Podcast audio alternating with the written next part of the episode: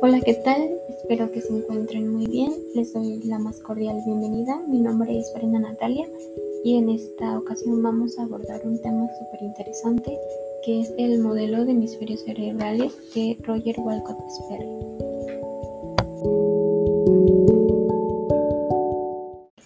Hoy en día tenemos múltiples modelos ya establecidos de aprendizaje, los cuales sin duda nos ayudan a aprender de una manera más fácil los temas los conocimientos eh, a lo largo de nuestra vida. Estos modelos ya han sido eh, establecidos afortunadamente por personas del pasado y hoy en día nos sirven muchísimo para tener un aprendizaje mucho más significativo y para aprender los conocimientos de una manera mucho más fácil. Tenemos estrategias que son procesos que de igual manera nos facilitan el aprendizaje de los temas. Tenemos tácticas que vienen siendo los procesos, los pasos que seguimos para poder cumplir una estrategia. Y sin duda, algo que no podemos dejar de mencionar es la importancia de la tecnología y la comunicación hoy en día, que nos abre muchísimas puertas para tener mejores formas de aprendizaje, muchísimas ventanas de información y numerosas formas de comunicarnos y poder compartir con las demás personas los conocimientos que hemos aprendido.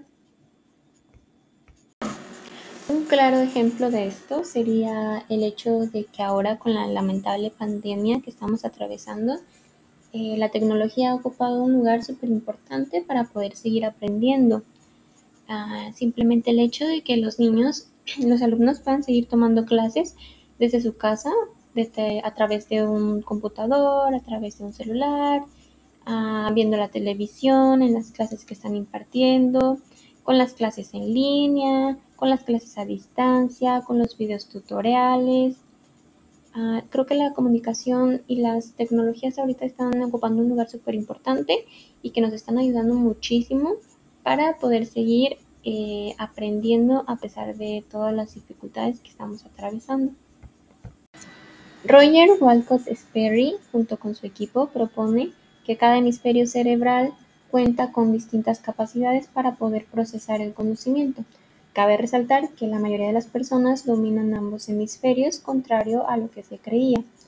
El cerebro se divide en dos hemisferios, derecho e izquierdo. En el hemisferio derecho podemos encontrar capacidades como la creatividad, habilidades artísticas, la imaginación, el pensamiento no verbal, el razonamiento espacial, el pensamiento holístico, orientado más a la totalidad gestal de un todo. Para este hemisferio es mucho más importante la síntesis de información sobre el análisis de información.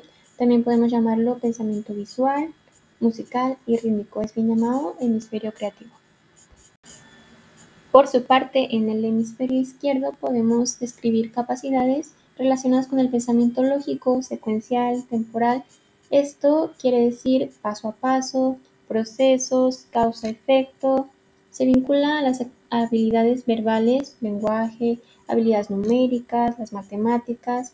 Este hemisferio, en comparación al anterior, tiende a analizar más la información, se guía mucho más por las razones lógicas antes que las intuitivas o los sentimientos. Bien, para concluir nuestro tema podemos deducir que, como ya mencionamos, la mayoría de las personas dominan ambos hemisferios, sin embargo podemos tener más afección hacia uno y esto sirve para ver de qué manera podemos tener un aprendizaje más óptimo y sencillo, con qué recursos podemos aprender mejor. Sin embargo, ambos hemisferios funcionan en conjunto, se correlacionan un ejemplo de ello serían las actividades más complejas en las que usamos ambos hemisferios y ello hace que sean resultados más efectivos. Muchas gracias por escuchar.